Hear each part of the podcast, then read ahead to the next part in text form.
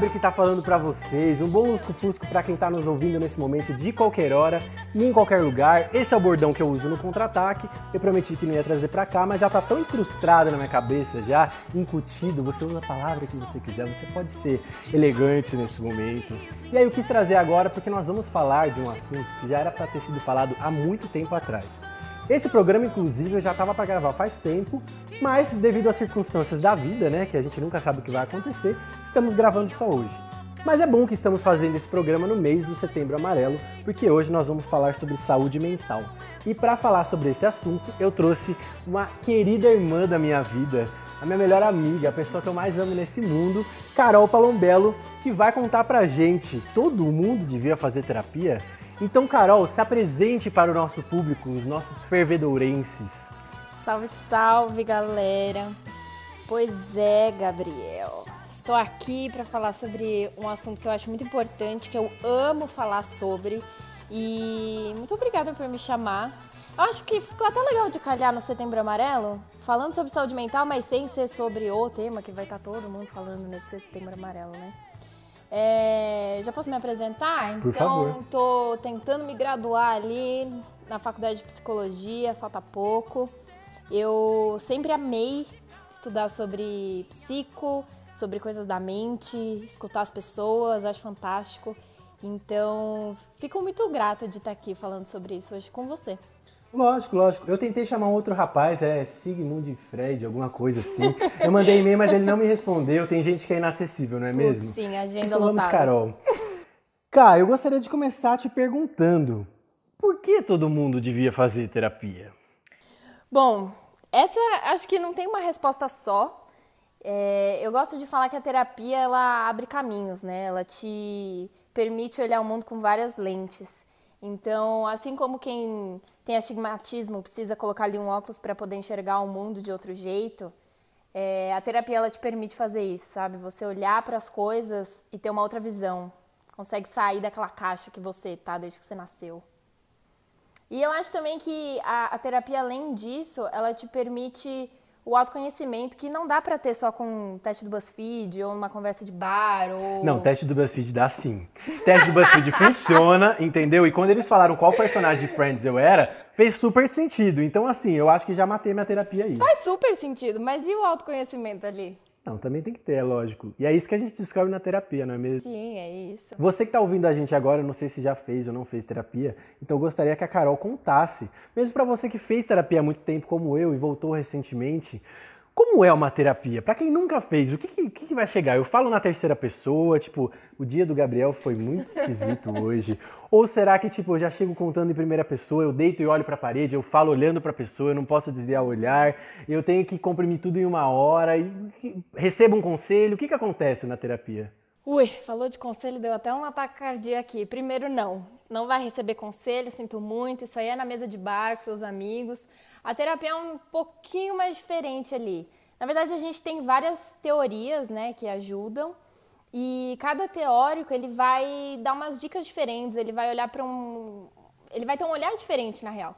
Então, por exemplo, as mais clássicas que o pessoal já ouviu falar é a psicanálise, que tem ali o grande Freud, temos o Winnicott, temos a maravilhosa Klein, e entre outros. Mas aí também tem a neuropsicanálise, ou melhor, a neuropsicologia.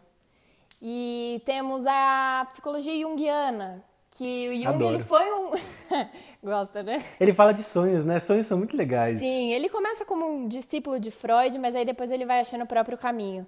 Aí a gente tem também a análise do comportamento, que ajuda a gente em várias questões, abordando ali mais. é, tem realmente, é, é literalmente a análise do seu comportamento. Vai tratar ali, vai te ajudar. É, tem umas ferramentas, sabe?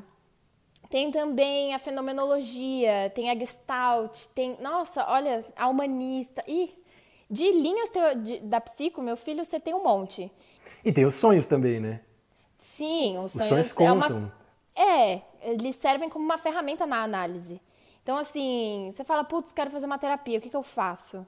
Você primeiro vai atrás de alguém que você possa ter ali. É como se fosse assim, ah, vou ali ver o que, que é. entendeu? Meio sem compromisso, para ver se o santo bate, se você vai se sentir confortável. Porque também não adianta você pegar a melhor pessoa, nossa, indicação aqui, ó, esse psicólogo é maravilhoso, mas você chega ali, você não tem coragem de falar nem onde você mora direito.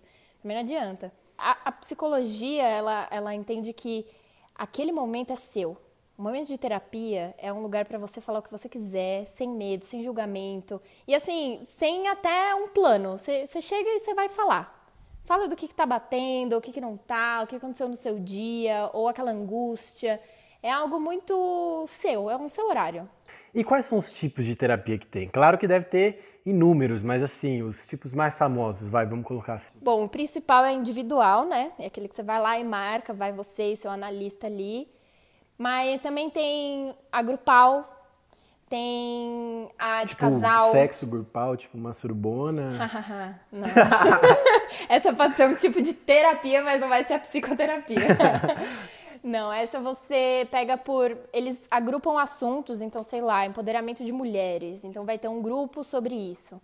Então, a psicoterapia em grupo, ela tem várias técnicas ali para usar em grupo, porque o grupo ele enriquece muito, né? Você pode tratar do individual com um monte de gente junto, mas às vezes. Mas calma, quando você tá com um monte de gente junto, o que, que isso quer dizer? Tipo, na empresa que eu trabalho, vamos fazer juntos, é na minha família. Quais são as variações de terapia de grupo? Porque isso eu realmente não, não manjo muito. Tem também. Tem a do trabalho, né, nas instituições. Você pode fazer uma terapia de família, só que elas são diferentes da do grupo. É, quando você vai juntar um grupo para fazer uma psicoterapia em grupo, geralmente tem um assunto que é particular do grupo. Então pode ser que eu chegue lá e tenha pessoas que eu nunca vi na vida, não necessariamente eu vou levar minha família junto. Tá. Então, por exemplo. É... Até porque a gente não fica 100% à vontade quando tem a nossa família, que talvez sejam fontes de alguns dos nossos problemas, né? Sim, mas tem terapia em família também, justamente para causar esse dedo na ferida, digamos assim, de coisas que tem que tratar. É para causar um desconforto? Sim. Nossa, eu adoro a frase que terapia é ruim, mas é bom. Porque não vai ser um negócio, ah, vou num spa. Não. Você vai pôr o dedo na ferida, você vai falar de coisas que você não quer falar, você vai chorar, você vai se sentir nossa, um, um, nada às vezes, mas. É igual cagar na diarreia, né? É ruim, mas é bom. no final é gostoso. Você fala, putz, me livrei, que alívio. Sim. Mas aí, tipo assim, se eu. Ah, eu lavo louça. Para mim, lavar louça é uma terapia, entendeu? E às vezes me ajuda muito e às vezes tá bom, não tá? Eu acho que você pode dizer que é terapêutico, porque vai ali de alguma forma tratar de algum sintoma, sei lá. Eu, quando lavo louça, eu adoro falar sozinha. Então, eu vou ali, falo, falo, falo. E às vezes, nossa, deu bom ali que eu falei de tal assunto que eu precisava falar e tive um insight e melhorou. Foi terapêutico. Mas a terapia, ela insiste num caráter contínuo ali e tem que ter alguma base por trás. Mas aí também não, falar de terapia não é só falar de psicoterapia, porque tem várias. Tem acupuntura, tem os florais, tem a meditação, por exemplo. Tudo isso é terapia também. Porque tem uma base ali, vai ter alguma pessoa que vai estar te instruindo e que você vai ter melhoras fazendo aquilo se você seguir direitinho. Por quanto tempo essa melhora? Essa de melhora demora a aparecer? Não, mentira, essa não é a pergunta que eu quero fazer. Por quanto tempo eu devo fazer terapia? Aí depende. Você vai começar o seu processo terapêutico por quê? É porque você tá com, sei lá, tá tendo muita crise de ansiedade? Ou é porque você quer saber um pouco mais do seu passado, você quer tratar seus traumas? Ou você está passando por um divórcio? Então depende muito do motivo que você vai atrás da terapia. Porque tem uma frase que é famosíssima, né? Todo mundo devia ir a Paris um dia e passear pela Champs-Élysées. Essa frase eu adoro, né? Ai, todo mundo realmente devia ir para Paris, né, meu bem? Seria mas bom. assim, você vai uma vez uhum. e se você gostar, você vai de novo, tiver dinheiro. Mas assim, você vai ver como é e volta. Uhum. A terapia não é muito bem assim, né? Você não pode ir, ah, eu vi como é, hoje foi ótimo, uma sessão de uma hora, acho que tô curado. É, na verdade, assim, você precisa de uma cura, cura para quê, né? Porque a gente Boa. não indica Me psicoterapia pegou. porque, ah, você precisa de uma cura, você tá louco. A gente não entende desse jeito, né? Esse é um tabu ali de vários anos atrás, que só vai pra terapia quem tá com algum problema muito sério, ou quem é louco, ou enfim. De vários anos atrás, quanto? Quando é que surgiu a terapia? Olha, a terapia, ela surgiu há muitos e muitos, muitos anos atrás. Tipo, é... séculos? Sim, Agora, você quer me falar de dados, sou péssima com número. Não, não, Mas, não mais ou menos assim, assim, tipo, Jesus Cristo ou não? Já meio pós-medieval. Não, tipo o Freud. O Freud não é agora, ele não tá com 60 anos agora, né? Sim. Ele é bem. E, e ele que, na verdade, a gente fala que é o pai da psicanálise, né? Porque ele era médico e ele começou a tratar as pessoas para além da medicina. Ele começou a ver que quando você escuta, a pessoa começa a falar dos seus sintomas e conversar e ir puxando da onde que aquilo vem, tentar achar da onde que. Por que, que aquilo tá batendo tanto. E aí ele viu que conversando com aquilo resolvia, sabe? Você conseguia chegar ali num ponto que falava, putz, olha lá, é isso assim. Então, se a gente falar disso e lidar com isso, acabou. Tem muitos terapeutas, né? Seja eles, sejam eles psicólogos ou psicanalistas, ou mesmo médicos, como foi Freud, que no decorrer do processo deles, eles descobrem o que realmente é do interesse deles e mudam, né? Às vezes, depois de 20 anos de carreira fazendo terapia, o cara muda e não, agora eu só vou falar de sexo, eu só vou falar de relacionamentos, eu só vou falar de família, né? Como é que é a, a terapia para o terapeuta? É uma profissão como outra qualquer? como eu, como você, como todo mundo, já dizia Mr. Catra. Ai, olha, a terapia em si é um processo que se você entrar querendo ele, porque às vezes, né, você tá indo pra terapia porque alguém mandou você ir, ou enfim. Mas se você entrar querendo ele, é um processo que você que se dá a alta, sabe? Então é. Porque, e sabe aqueles casais que estão, tipo, há muito tempo juntos, há anos casados, e eles ainda Coitados. falam assim. é, dom, né? Não, mas eles ainda falam assim, ai, todos os dias eu descubro algo novo sobre ele. Na terapia é isso. A cada semana você vai achar um negócio que ou você esqueceu, ou você nem sabia que aquilo existia de você. Então, é algo muito gostoso de fazer quando você quer, né? Então, porque aí tem as terapias que são ruins, por exemplo, a cura gay. A cura gay é muitos terapeutas, né, praticavam a cura gay, mas não é um negócio do passado, é que hoje a gente é muito mente aberta, ah, somos todo mundo hippie com dinheiro, mas assim, existe ainda a cura gay. É uma coisa que tá aí. Existem outros tipos de terapia? Mas isso aí é mais de uma ideologia, né? Não é bem uma terapia. São pessoas que normalmente misturam muito, porque na psicologia, é, ainda mais na psicanálise, que é o campo que eu mais gosto de estudar, a gente tem que ser meio que uma página em branco, sabe? Quanto menos o paciente sabe da gente, melhor. Porque a gente não tá lá pra julgar e nem ser julgado também. Então, é, quando tem essas ideologias de, ah, vou querer, sei lá, qualquer coisa que você queira enfiar na cabeça do seu paciente, já tá errado, entendeu? Inclusive o CRP, que é o Conselho, o CFP, inclusive, Conselho Federal de Psicologia, ele demoniza essas práticas, porque a gente não tá lá para fazer uma lavagem cerebral em ninguém, colocar cura nenhuma, porque isso primeiro nem é doença, né? Então, qualquer coisa, qualquer psicólogo que vai te falar de algo que você tenha que fazer, seja no nível de religião ou nas práticas que você faz na sua vida, corre, entendeu? Denuncia, porque isso não tem nada a ver com a terapia, com a psicoterapia em si. Se você que está ouvindo a gente nunca ouviu falar sobre cura gay, sobre esse tipo de, de terapia, né? Nem é um tipo de terapia. Sobre essa coisa que as pessoas dizem, né? Quem pratica isso diz que é uma terapia. E, e travestem muito bem, né? Falam, não, isso aqui é terapia sim, eu tô ajudando a pessoa a não ser mais gay. Vai tomar no seu cu. Eles colocam como cura, sabe? E torturam a pessoa. Sim! Torturam é assim, muito real, violento. fisicamente e mentalmente, que é uma, um tipo de tortura, né? Sim, é pior ainda as torturas psicológicas, porque você não consegue ali parar a dor física, você não toma nada pra isso. E, e a culpa que você sente, isso vai te consumir muito mais do que qualquer tortura física. Nossa, e se tomar alguma coisa ainda é pior, porque imagina você tá tomando um remédio que você não tem que estar tomando, que vai fazer, sabe lá que efeito no seu corpo, porque cada remédio tem um tipo, mesmo o mesmo remédio aplicado em várias pessoas, em cada pessoa vai ter um efeito, né? E ela tá ali, não, eu preciso me desvirtuar desse pensamento. Mas a gente fugiu um pouquinho. Eu quero saber como é que é pra você sentar ali e ouvir a pessoa falando. Eu sempre gostei disso, né, Gá? De ouvir as pessoas falando, desde Sempre criança, assim. Eu Então, não deixo você falar, me ouvir mesmo. Eu acho que isso pra mim é algo muito gostoso. E depois de ter passado cinco anos na faculdade, aprendendo a ouvir, sabe, o que, que você presta atenção, o que, que você não presta atenção, é, é algo muito gostoso. Porque antes da, da faculdade, inclusive, eu pensava assim, como que eu vou saber se a pessoa tá me falando a verdade? E aí depois a gente Ah, isso é muito descobre louco. que não tem verdade. E assim, Nem não eu às vezes sei se eu tô verdade- falando a verdade. Mas não importa, sabe? Pra, pro analista não importa. Por exemplo, tem um fenômeno que eu acho muito louco, que é o de você sentir atração sexual por pessoas que você abomina uhum. na vida real, né, no seu dia a dia. E às vezes você sonha com a pessoa, uhum. ou às vezes você tem um pensamento ao longo do dia, e aí quando você percebe, você tem esse pensamento repetidas vezes, né? Esse pensamento eu acho louco. Mas enfim, eu acho que eu só joguei isso, né? Nem uma eu pergunta. tava tentando achar a conexão, assim. Se fosse, se fosse meu paciente, eu até acharia, mas aqui. isso aqui não é uma análise. Vamos voltar ao tópico. O mundo hoje, o mundo pandêmico, se você está nos ouvindo fora da pandemia, dê graças aos Putz. céus, bata palmas, já falei isso no último programa, porque estamos de volta ao mundo. Mas nesse momento que estamos gravando esse programa, e no momento que esse programa vai ser lançado, não estamos ainda, estamos no mundo de pandemia. E assim, é, tá rolando, além de uma pandemia do coronavírus, tá rolando uma epidemia de ansiedade. Sim. Não tá? Sim, e assim, é, é, já estava sendo esperado, né? Tanto o aumento das taxas de ansiedade quanto da de depressão.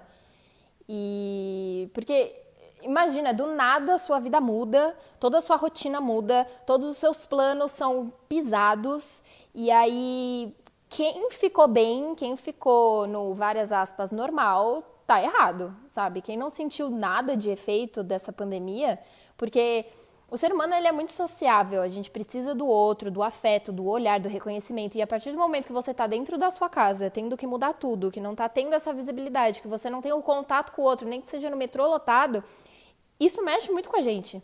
Então, os níveis de, de, ansiedade, a procura por terapia aumentou muito e ainda bem que o Conselho de Psicologia ele abriu a, a atividade online, porque antes você precisava de um registro, você precisava ser ali, falar, não, tudo bem, agora você pode, é, porque para dar conta de todos esses sintomas. Você falou um negócio interessante, é, vou até voltar um pouquinho. Hum. É, volte duas casas, né? Aqui nesse nosso jogo de tabuleiro, que é uma delícia. A entrevista, ela é uma transa, né? Eu ouvi isso de uma ex-chefe minha, uma pessoa que me abriu muitas portas, que é a Bruna Rodrigues, e aí ela fala muito isso, né? Hum. Que a entrevista é uma transa. Então, dentro dessa nossa transa aqui, é, eu senti que você falou assim, todo, o ser humano, ele é muito sociável. Uhum. Mas é aquela pessoa que não gosta de ter amigos e não gosta de conversar com ninguém? Essa pessoa é uma pessoa antissocial? Como é que ele define isso? Porque acho que muita gente se acha antissocial sem ser, né? Sim. Porque sim. a sociedade fala que você é. É, e quando a gente fala de, de ah, você é antissocial, tá atrelado ao transtorno, né, antissocial. E, mas não é algo normal você não gostar de ter amigos. Às vezes você não gosta de, de toda. Sei lá, seus amigos são muito calorentos, assim, calorosos, né? E toda aquela coisa de sair todo final de semana e de estar em contato com as pessoas toda hora. Talvez isso você não goste. E tá tudo bem, isso não é ser antissocial. Mas o problema é que quando isso vira algo dolorido, então, tipo, putz, não vou sair porque vai ter muita gente, ou ai, não me sinto bem, nem fisicamente, nem psicamente, de estar ao redor de muitas pessoas em ambientes lotados, aí isso é uma coisa que você tem que chamar atenção e procurar ajuda. Mas normalmente você tem no mínimo um amigo, sabe? Você quer ser reconhecido, nem que seja dentro da sua família, é algo que é próprio nosso. Porque se não tem ninguém te olhando, quem é você? E às vezes nossos amigos estão dentro de casa, né? Sim, mas aí, hoje em dia, a gente tem o quê? Os celulares, né? Que é o que ajuda a aliviar um pouquinho dessa tensão ali que, que foi. Ao mesmo tempo, cria tensões também. Ai, demais. É bom, mas é ruim. Voltamos é um para a diarreia. É, exatamente. Igual tem aquela teoria de que tudo, no fim das contas, você termina falando sobre Hitler, né? Sobre o nazismo. Eu acho que tudo você termina falando de diarreia. Essa é a verdade. Mas tudo você termina falando sobre sexo, né? No fim das Também. contas. É isso. Freud já dizia, né? Freud explica. Sim. Freud explica. Freud explica. Quando você tá comigo você quer explicar alguma coisa, você fala, Freud explica. E a pessoa se vira para descobrir, né? É, normalmente o pessoal fica dando risada e é isso, acabou. Mas enfim, ansiedade é bom? Um pouquinho dela é. Inclusive, ela tem a parte saudável dela, sabe? De você sentir ali como uma empolgação, como uma antecipação do futuro, sabe? Como algo que vai te colocar para frente, como se fosse um impulso, assim. Essa parte é boa, porque aí você fica ansiosa pelas coisas que estão por vir e aí isso te leva a um estado de animação e de planejamento e de até aquilo de te tirar da cama, porque você sabe que vai vir no dia. Agora, o problema é quando a ansiedade ela vira um, um, medo. Então, é medo que algo vai acontecer ou que não vai acontecer, e aí você só pensa nisso, você só consegue pensar no futuro e você esquece onde você está, você esquece o que é real ou não, porque começa a entrar na parte de medos absurdos, né? Aí... Mas calma, porque medo também é bom. Se eu não tivesse medo, ia enfiar minha mão no fogo, ia pular de um penhasco. Sim, sim. Mas aí é um medo que você também aprendeu a ter, né? E. Mas não é bom? É bom ter um pouco. É bom, mas é Tudo é ruim. bom ter um pouco. Quando tá demasiado, tudo é ruim. É, um pouco de droga, um pouco de salada. É o que a gente sempre fala, né? Não, mas a hora que vira um transtorno, quer dizer que tá demais e é a hora de procurar ajuda. Não- E como é que você chega nessa definição de que é um transtorno? A gente fala que tudo quando chega a dar dor, quando chega a ficar pesado, quando te impede das coisas, é hora de você procurar ajuda. Então, se a ansiedade ela tá te paralisando em algum momento, ela tá te impedindo de sair de casa ou de fazer tal coisa ou de falar tal coisa, essa é a hora que você tem que ir procurar ajuda, porque pode não ser, mas a probabilidade de ser algo que você tá ali precisando de uma ajuda é muito grande. Pausa para, esse programa está uma delícia. Não tá? Tá ótimo. Eu ouvi esses dias no podcast é, do Globo, é, de um jornal concorrente, é o nosso jornal aqui. Estamos ali pau a pau. Que uma moça falou um negócio que eu, eu fiquei assim, encafifado, que pra mim, pra nós, né, que estamos ouvindo pessoas leigas, é, é, não entra na cabeça que ela falou assim. Tem pessoas dando. Ela não usou esse termo, tá? Então, por favor, eu não- eu não tô colocando palavras na boca dela, mas foi a, é a forma que eu estou lembrando.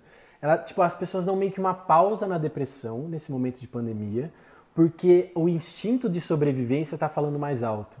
E aí ela também trouxe uma informação de que, por exemplo, el- eles trabalham muito com pessoas que têm toque, por exemplo, com limpeza, e que toda hora estão limpando tudo. E, a- e você normalmente trabalha tipo, porra, nem tudo é tem um vírus. Calma, tá ligado? É bom você chegar do mercado e lavar suas compras. A minha mãe é uma pessoa que sempre lavou caixinha, por exemplo, de leite, de suco.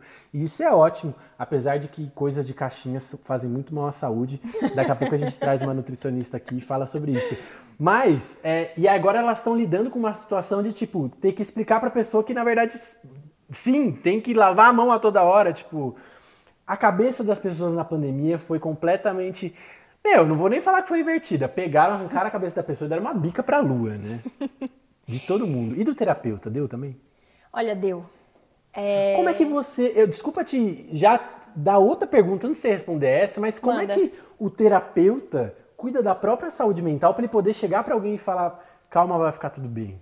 Então, eu ia responder essas duas perguntas ao mesmo tempo. Então manda bala. Porque logo no início, é, a gente foi muito incitado assim, a fazer várias pesquisas, a ver como é que os profissionais lá da saúde estavam lidando.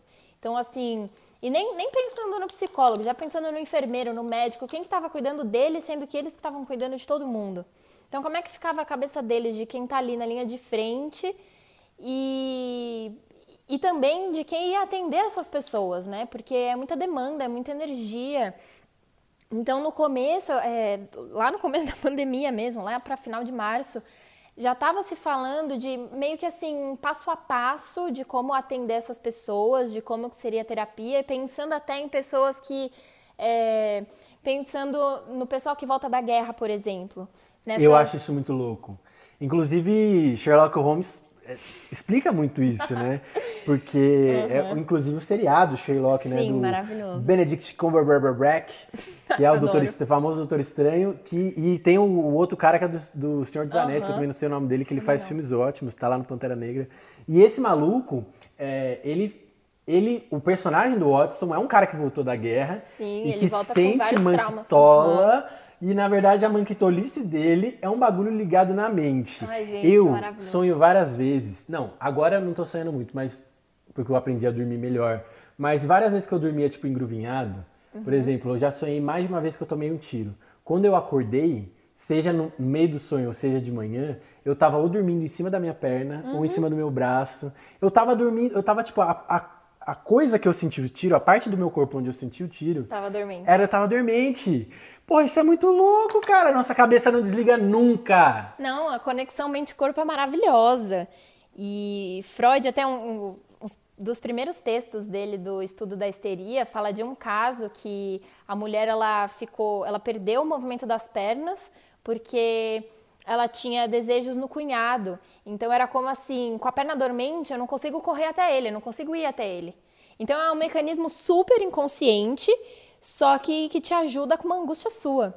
Então essa conexão mente-corpo está sendo estudada ó, há vários anos e, e é super real. Mas voltando um pouco, porque você também já está saindo do assunto, olha ah, só. eu saio mesmo. É, começou a, a, se pensar nas terapias como se fosse o pessoal voltando de guerra, do tamanho trauma que era, o tamanho do esgotamento mental dessas pessoas. E, assim, todo psicólogo precisa também de um, de um analista ali, de um terapeuta por trás, porque é muita carga, sabe? É muita demanda. E quais são os problemas que as pessoas têm em comum? Eu pergunto isso porque tristeza não é depressão, uhum. certo? Assim como você estar afobado não é ansiedade. Uhum. Mas às vezes é difícil da gente distinguir isso no nosso dia a dia, principalmente quando nós estamos vivendo no mundo pandêmico, em que o tempo parece é muito mais intenso, as coisas parecem. Eu sinto que a gente vive no eterno hoje, entendeu? Sim. E no começo da quarentena, quando a gente achou que ia durar 15, 15 dias, dias, né? Ai, nossa, como o povo é ingênuo, né, Brasil? No, United States também, you are ingenuous people.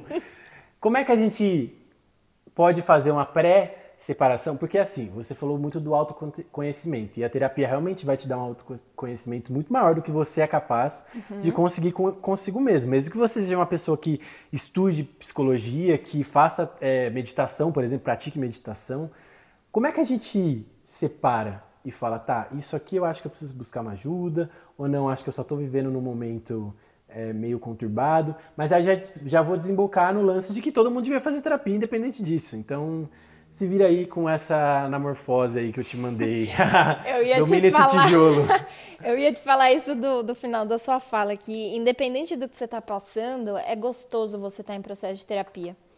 Mas às vezes a gente só tem esse start assim de ir atrás quando tem algo machucando ali, né?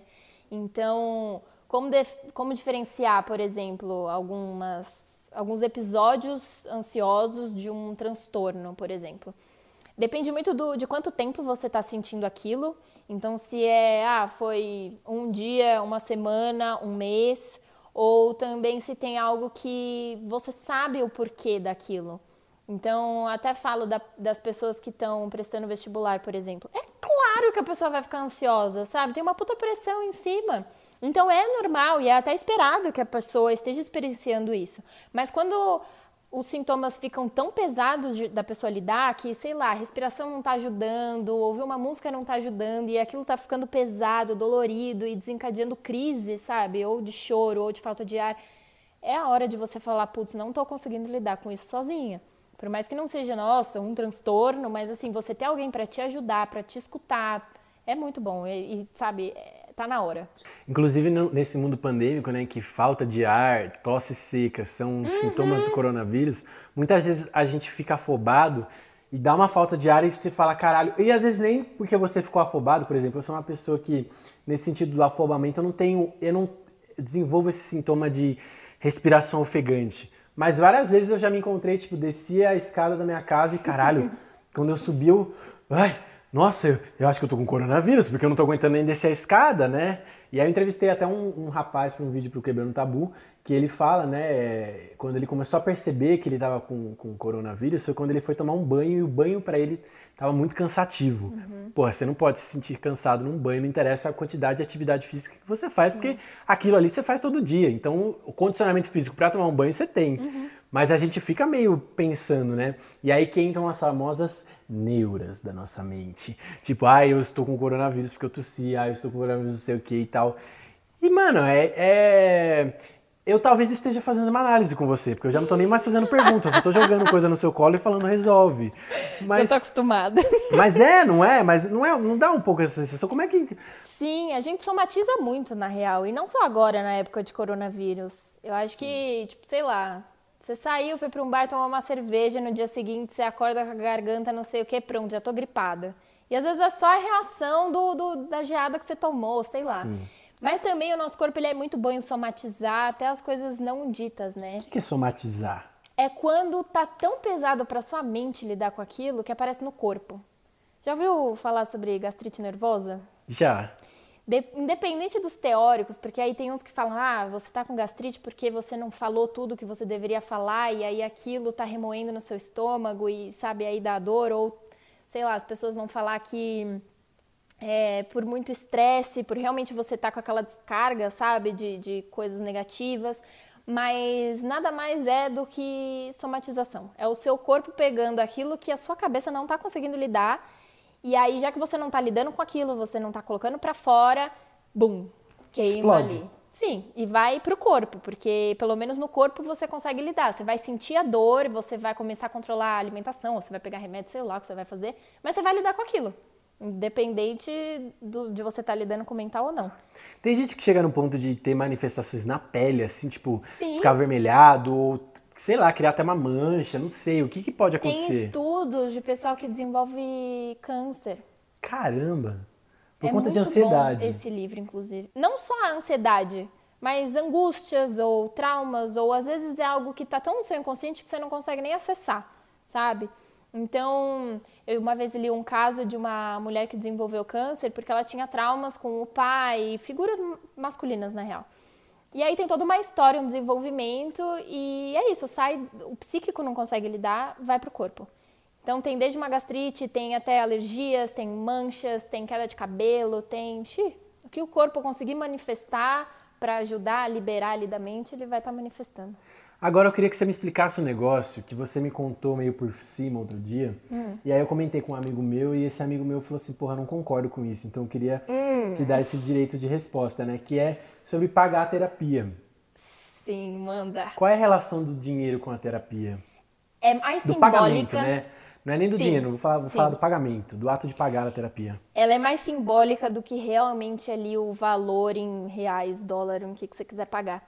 E eu, antes de, de ter essa aula, eu lembro muito dessa aula, que a professora ela estava listando coisas que são necessárias para análise, de você ter na terapia como psicólogo, assim, coisas que você tem que prestar atenção.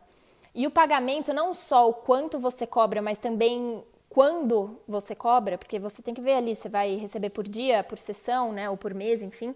Mas ele vai estar servindo como uma troca, quase como um é um reconhecimento, sabe? De tô fazendo alguma coisa, aqui você tem o seu trabalho, você tem sua formação, você precisa estar recebendo porque é o seu trabalho. Assim como você paga o seu dentista, sabe? Assim como você vai pagar o seu médico ou o convênio, enfim. É, ainda mais que a questão de saúde é mental, mas é saúde, cara.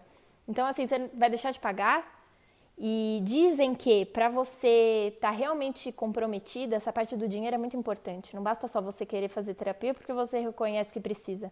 Nem que seja dois reais que você estiver pagando, precisa ter essa ação do pagamento, sabe? Tá.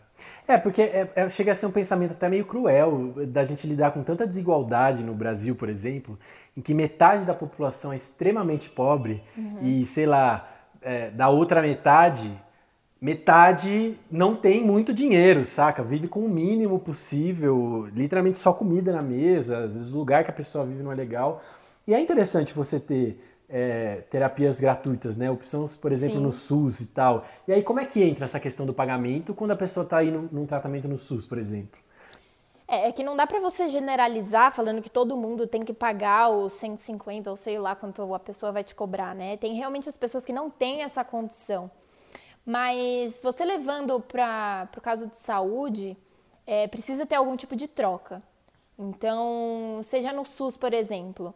É, eu, não, eu não sei bem como funciona a lista de espera, porque quando você vai pedir é, para ser para você ter o direito da terapia, eles falam que você precisa estar sendo encaminhado. Então não é só chegar e falar quero fazer terapia. Porque infelizmente a gente não vê a terapia como algo de prevenção, né? É só depois quando a bomba explode. Então você só vai chegar lá por encaminhamento de alguém. Até por isso todo mundo deveria fazer terapia sempre, né? Sim, gente, prevenção, sabe? Acho que- Até porque você pode estar remediando alguma coisa e. Não remediando, vai, esse termo é ruim, mas você pode estar tratando alguma coisa e surgir outra no meio do caminho. Nossa, isso vai acontecer com certeza. Tô te falando aqui que vai ter, sabe? Coisas que você nem sabe, que você nem viu, que você, enfim. Mas a questão.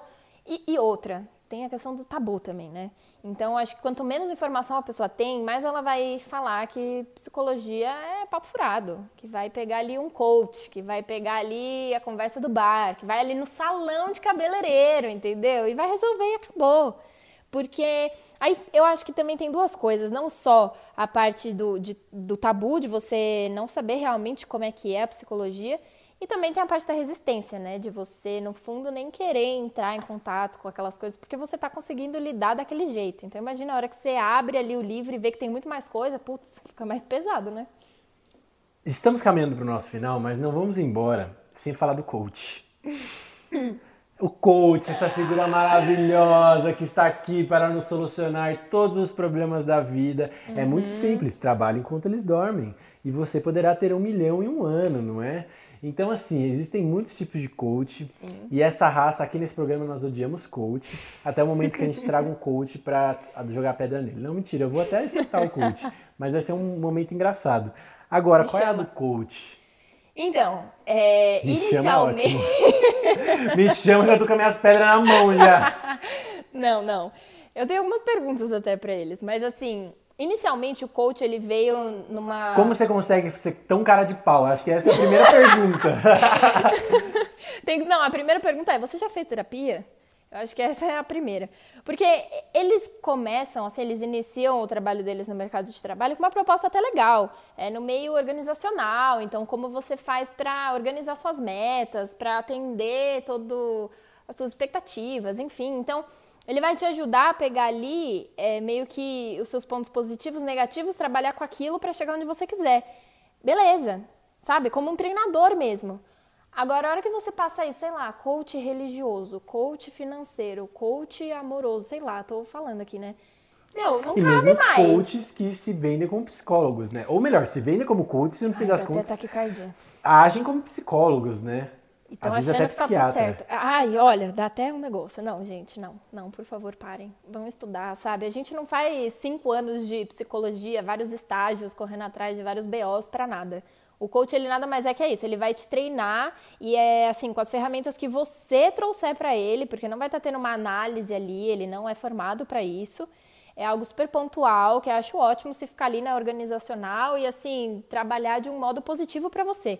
Agora, a hora que sai vendendo teorias e análises e pega de várias outras áreas da saúde e do conhecimento, aí acho que já fica meio que uma balelinha, né? Fala, fala, fala, te cobra um absurdo de dinheiro e no final disso, mas Freud explica. então vá procurar a explicação de Freud, né? Agora, como é que a gente evita de cruzar com o coach? Como é que a gente evita cair no conto do coach? Eu acho que antes você tem que falar para você mesmo que não existe uma cura de um segundo. Se você tá com uma angústia e vai procurar um coach, ele vai te dar uma resposta ali que pode ser que, nossa, naquele final de semana vai sanar todas as suas dúvidas. Mas e aí? E no próximo final de semana você faz o quê? Você vai voltar a pagar mil reais lá para ele? Sabe? É, é, é algo. caro, né? Não é um negócio barato, é mil reais mesmo. Sim, e as pessoas pagam. Mas é isso, sabe? De querer as coisas na hora. É óbvio, tá doendo, você quer que pare agora, caramba.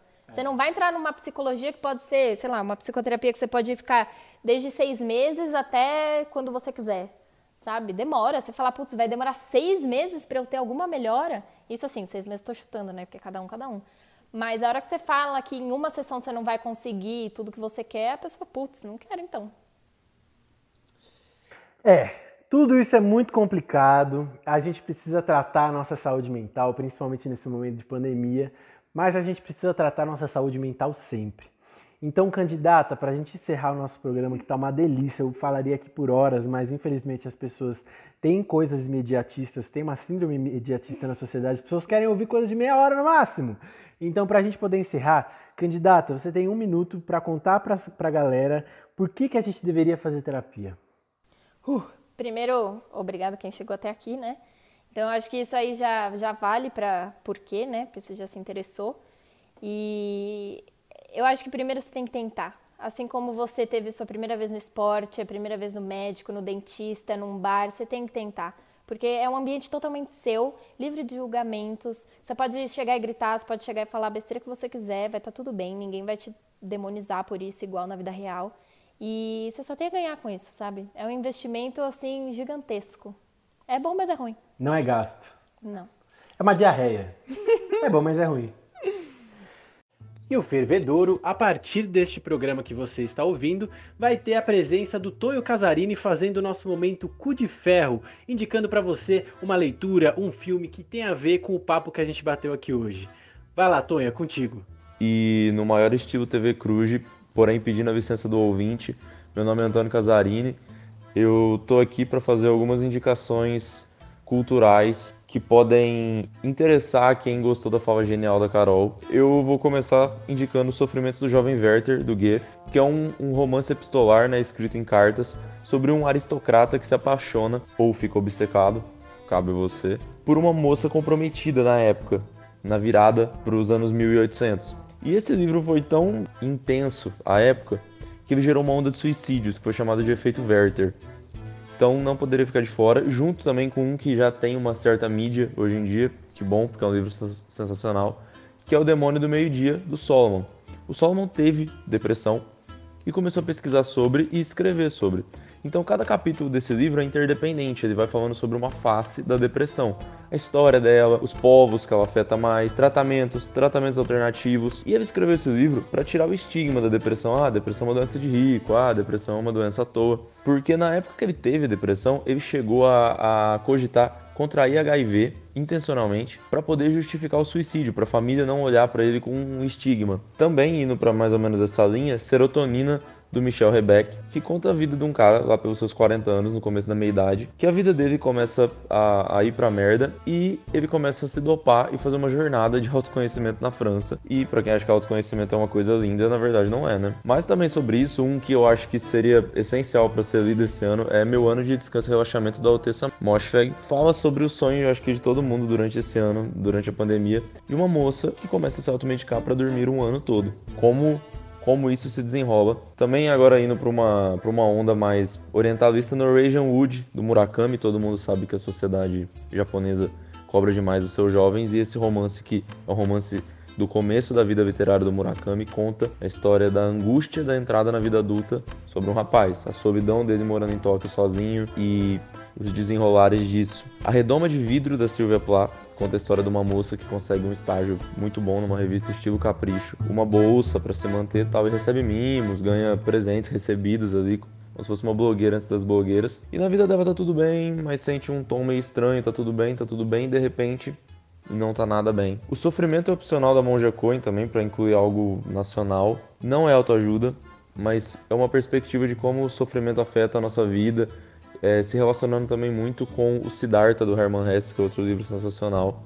E para fechar um filme, que na verdade é um livro, só que esse livro está esgotadaço no Brasil, então é, é, meio errado você indicar uma coisa que está esgotada, você vai ter que procurar, vai pagar caro, vai ser extorquido no mercado livre da vida, então vou indicar o filme dele que é excelente, As Horas do Cunningham. O livro ganhou o prêmio Pulitzer em 1999, porém o filme conta a mesma história do livro, é sensacional também. São três mulheres tendo o seu dia seu dia é um dia só da vida, descrito no livro e no filme. Em paralelo, a Virginia Woolf, enquanto ela escreve Miss Dalloway e se controlando para não dar sinais das, das doenças psíquicas que ela já está tendo.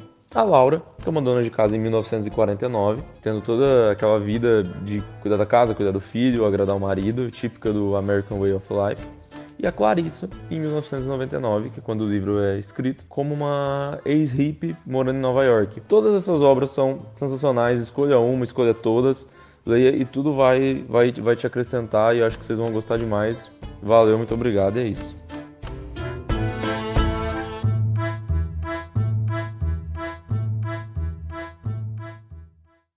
Bom, galera, para vocês que ficaram até aqui, o meu muito obrigado. Eu espero que vocês tenham gostado desse papo. Eu espero que vocês vejam o Carol mais frequente aqui nesse programa, Sim. entendeu? Quase como uma Laura Miller da nossa de saúde mental, né? Eu acho isso ótimo. Mas que não vai aparecer só cinco minutos para responder se pau quebra ou não. Ela vai ficar no programa inteiro e contar pra gente as coisas de saúde mental.